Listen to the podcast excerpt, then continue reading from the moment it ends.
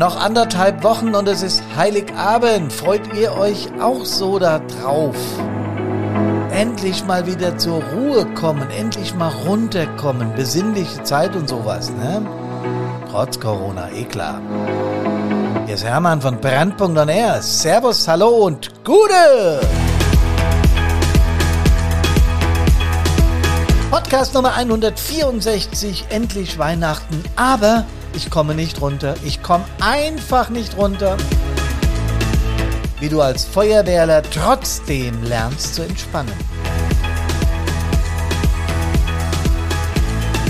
Entspannung ist absolut wichtig in unserem hektischen Leben, oder? Na also.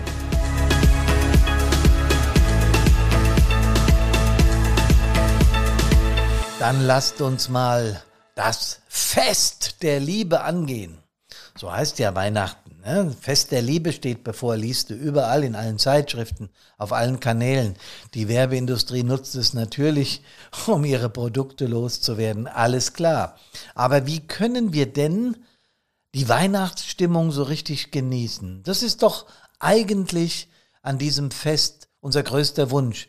Mit den Liebsten beisammen sein, mit der Familie, mit Freunden, mit Verwandten feiern das Genießen in aller Ruhe. Und trotzdem hast du so das Gefühl, ich komme irgendwie nicht runter. Irgendwie schaffe ich es nicht in dieser Entspannungs- und Ruhephase. Das geht vielen Menschen übrigens nicht nur an Weihnachten so, das ist in Urlauben geradezu, ja, normal, dass man eine ganze Zeit lang braucht, um runterzukommen. Und dann ist man ja schon fast wieder zu Hause, muss wieder arbeiten.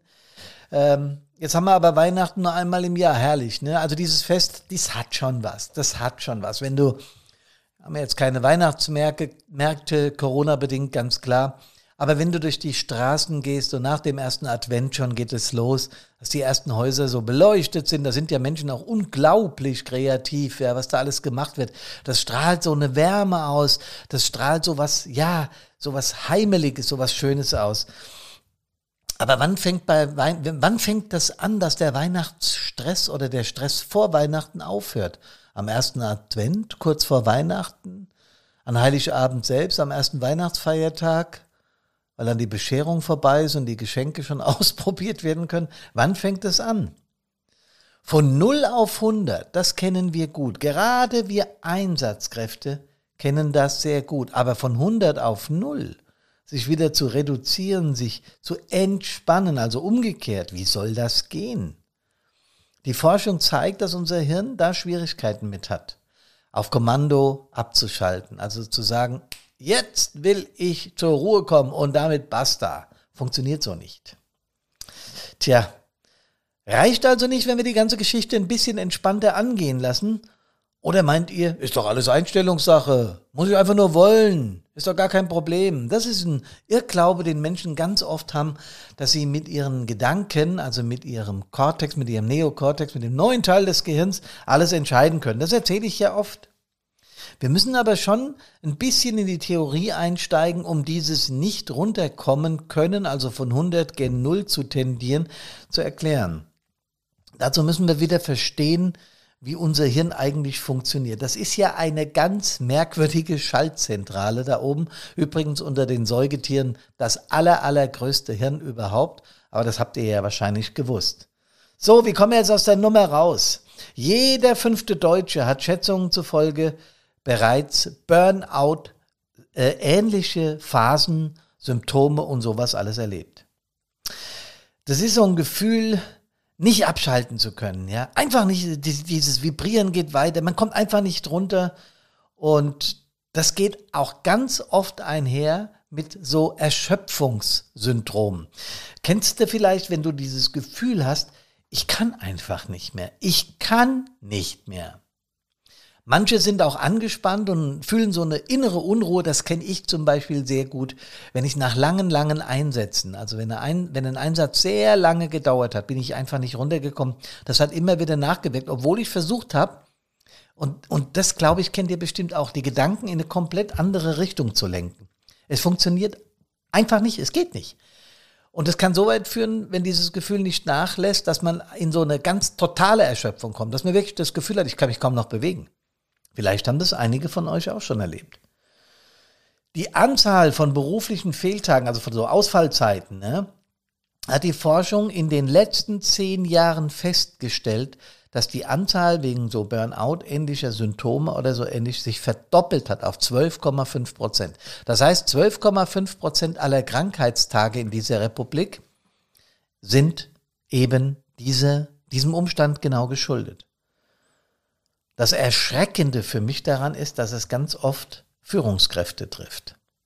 Und wir in der Feuerwehr haben ja als Truppführer schon Verantwortung, sind im Prinzip schon in Führungsfunktion. Truppmänner haben übrigens auch Verantwortung. Bitte nicht falsch verstehen, ja. Jede Feuerwehrfrau, jede Feuer, jeder Feuerwehrmann hat Verantwortung. Ich erzähle so oft, wenn du einem Normalo, also jemanden, der nichts mit der Feuerwehr zu tun hat, erzählst, was wir hier tun, und wenn er richtig, wenn er aktiv zuhört, sagt er irgendwann oder sie, ja, ihr spinnt ja, was macht ihr denn da? Das ist ja gefährlich und sowas alles mehr, ja. Also Feuerwehrleute sind per se schon mal Führungskräfte aus meiner Sicht, weil sie Entscheidungen im Einsatz treffen. Linksrum, rechtsrum, absuchen, Verletzte hier, Verletzte da. Das sind alles Entscheidungen, die ja einer Führungskraft würdig sind. Nur mal so nebenbei.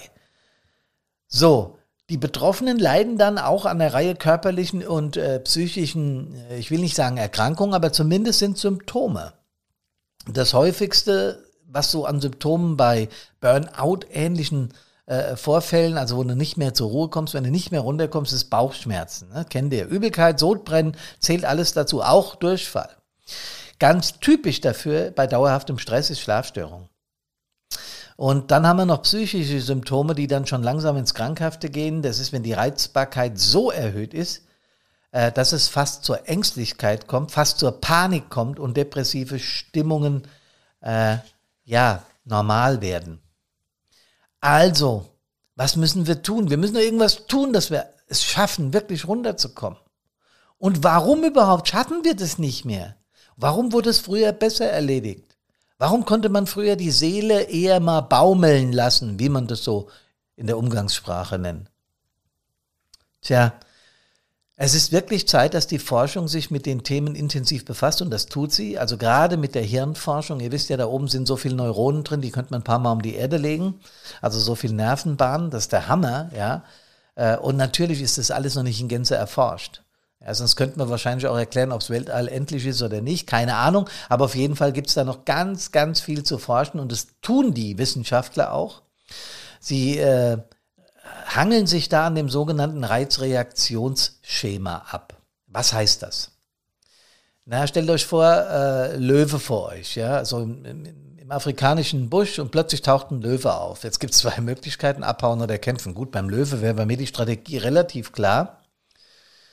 Aber auch in unserer heutigen Zeit oder wir als Feuerwehrler haben Entscheidungen zu treffen in Sekundenschnelle, ja.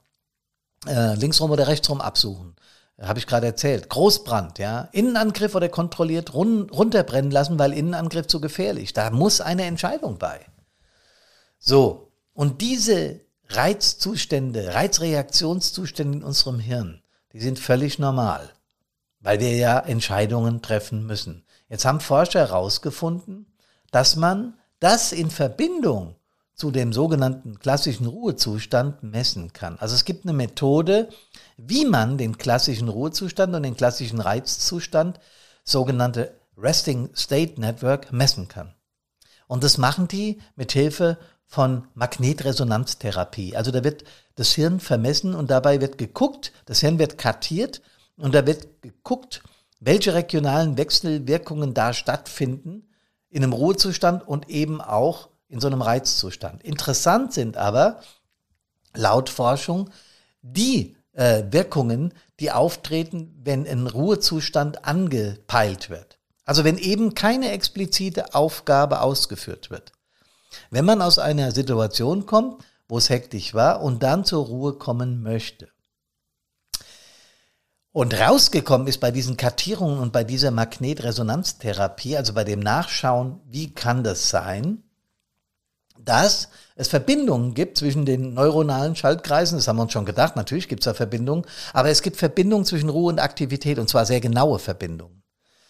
Und das bedeutet jetzt übersetzt, dass wenn man den ganzen Tag in einem Großeinsatz war und sich abends auf die Couch legt und sagt, Hirn, denk jetzt mal an nichts Bestimmtes, kann das nicht funktionieren.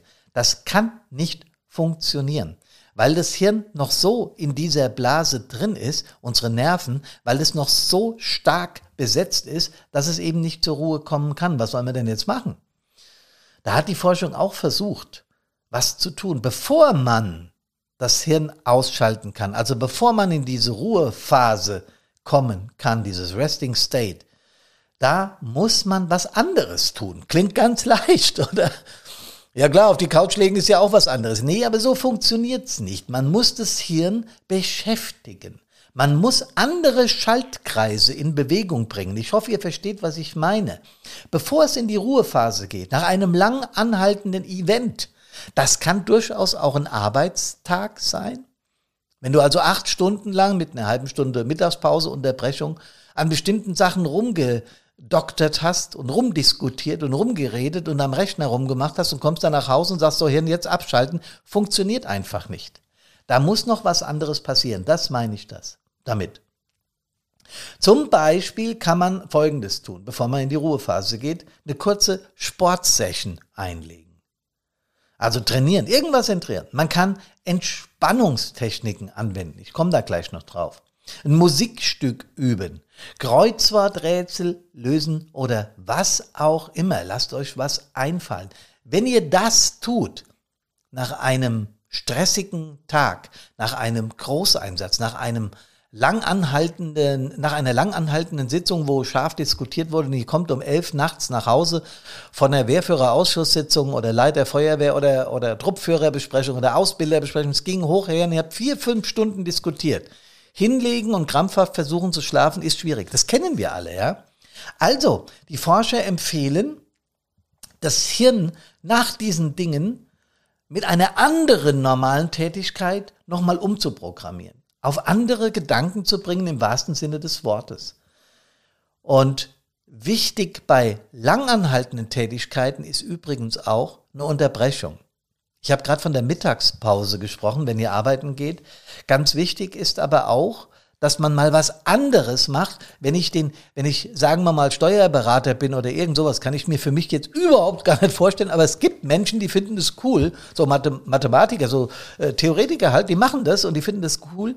Dann ist es wichtig, zwischendurch mal auszubrechen und was anderes zu tun, um die Neuronen da oben in unserem Hirn, die neuronalen Schaltkreise anders zu vertraten. Weil dann und das haben die Forscher mit dieser Magnetresonanztherapie rausgefunden, weil dann werden automatisch auch andere Schaltkreise bewegt, die dann später schneller zur Ruhe führen. Das kann man nachweisen.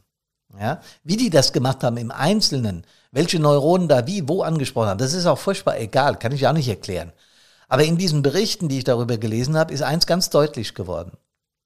Eine länger anhaltende, stressige Tätigkeit. Und das ist ein Einsatz ja nun mal wirklich, ja die lässt dann, wenn du dich anschließend auf die Couch legst und deinem Hirn befiehlst, komm zur Ruhe, dann ist, bist du so noch auf diese Tätigkeit fixiert in deinen neuronalen Netzwerken, dass das schlichtweg nicht möglich ist. Das braucht dann länger Zeit. Und wir kennen ja auch den Spruch, ich habe lange gebraucht, bis ich abschalten konnte. Genau. Also Ablenkung tut Not, am besten mit irgendeiner Tätigkeit, die euch Freude macht. Wie gesagt, und wenn das ein dämliches Kreuzworträtsel ist oder ein Sudoku, das ihr löst, wenn das wie bei mir die Gitarre ist, an die ihr rangeht und ein neues Stück übt, auch das ist wichtig, sich wirklich geistig auch damit zu befassen. Nicht einfach ablenken. Fernsehen nutzt nichts.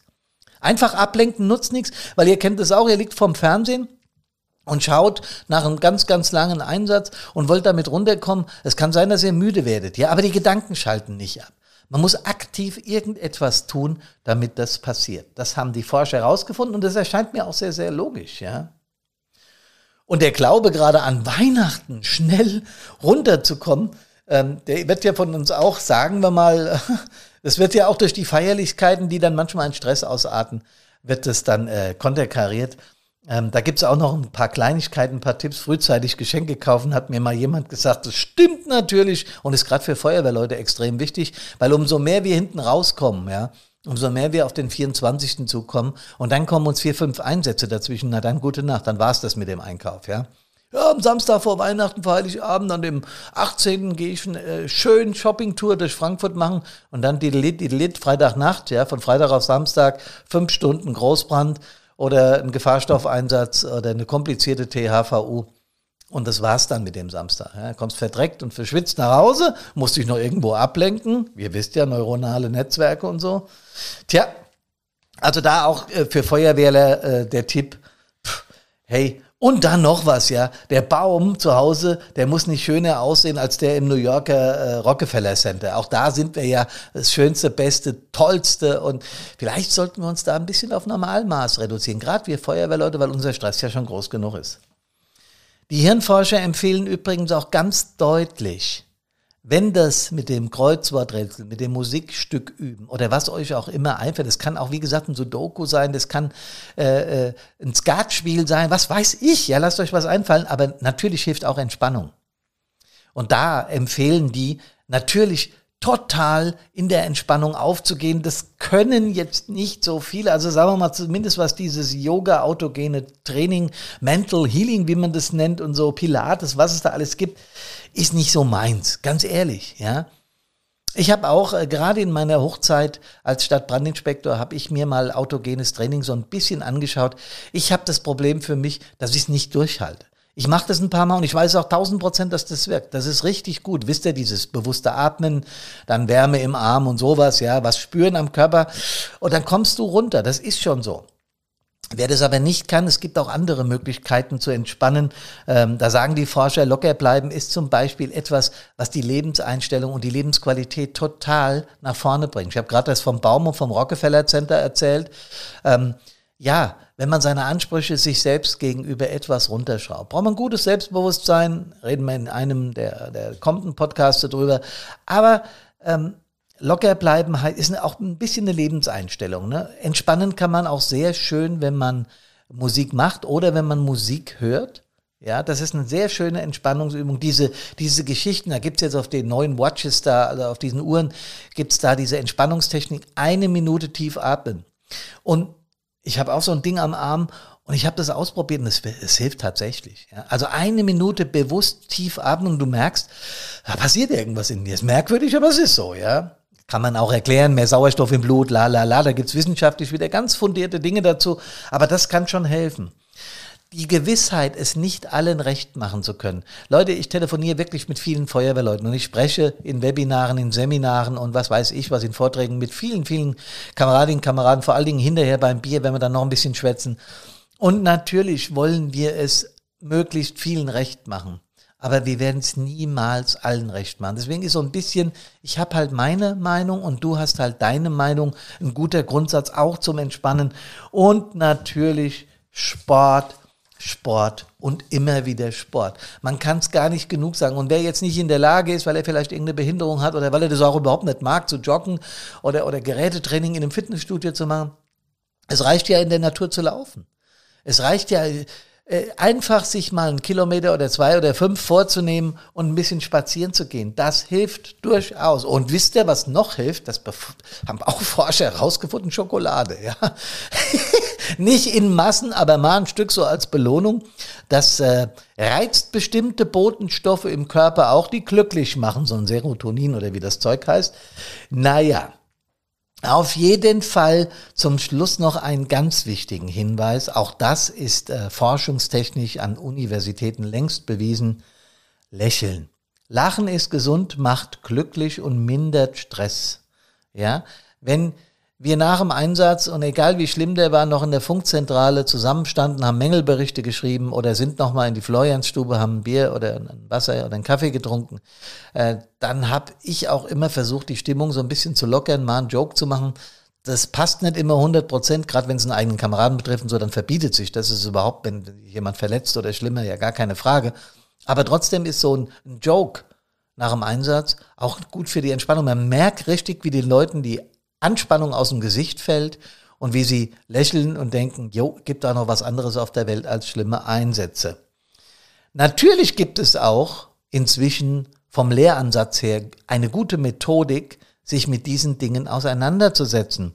Und da muss ich jetzt an dieser Stelle, tut mir leid, Eigenwerbung machen. Fireproof 360 Grad, unser E-Learning-Programm für Feuerwehrleute über vier Wochen, macht genau das, von dem ich heute erzählt habe.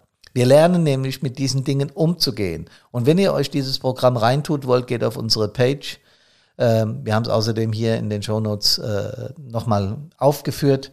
Da könnt ihr euch direkt einbuchen. Zwei Minuten später könnt ihr mit dem Programm schon starten. Ihr könnt euch aber auch ein Formular runterladen, mit dem ihr zu eurem Wehrführer rennt und euch das abzeichnen lasst, weil eigentlich ist es ja ein Ausbildungsinhalt und könnte von der Stadt, von der Gemeinde, von eurer Feuerwehr bezahlt werden. Das ist auch durchaus üblich. Ähm, ihr könnt es aber auch euren liebsten Feuerwehrkameradinnen und Kameraden äh, zu Weihnachten schenken. Da habt ihr ihnen nebenbei noch was Gutes getan.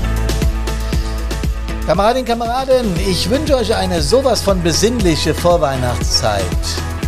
Wir hören uns nochmal am 22. kurz vorm Heiligabend. Ähm, bleibt gesund! Die Forschung hat herausgefunden, dass Entspannung auch unmittelbar mit Tätigkeiten zusammenhängt und nicht mit denen, die wir eine ganze Zeit lang gemacht haben, sondern dann mit anderen. Das ist die Botschaft. Kommt gesund aus allen Einsätzen wieder. Bitte gesund an Geist, Körper und Seele. Servus, hallo und Gude.